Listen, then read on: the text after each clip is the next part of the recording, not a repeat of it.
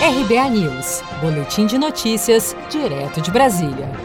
O ministro de Minas e Energia, Bento Albuquerque, e o governador de Goiás, Ronaldo Caiado, inauguraram na última terça-feira, 6 de outubro, obras de energização em oito assentamentos do município goiano de Flores de Goiás. A ação, que irá beneficiar cerca de 800 famílias, é resultado do programa de universalização do acesso à energia do governo federal, que, juntamente com os esforços da distribuidora Enel Goiás, possibilitou o acesso à energia elétrica, que hoje é imprescindível para a continuidade das ações de desenvolvimento socioeconômico dessas comunidades. Durante o evento, o ministro de Minas e Energia, Bento Albuquerque, destacou o orgulho de levar dignidade a uma população ainda excluída, que sequer tinha acesso à energia elétrica. Atender essas comunidades que eram e estão excluídas ainda dentro da nossa sociedade.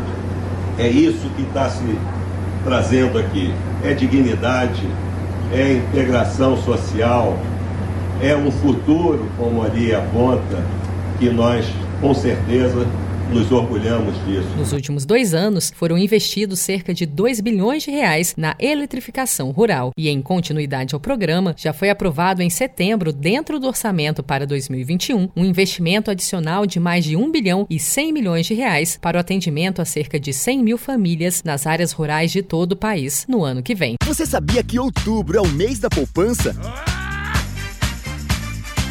E o Cicred celebra esse mês especial com um sorteio de meio milhão de reais da promoção Poupar e Ganhar Sem Parar. A cada 100 reais depositados, você recebe um número da sorte para concorrer. Procure sua agência e participe. Com produção de Felipe Andrade, de Brasília, Daniele Vaz.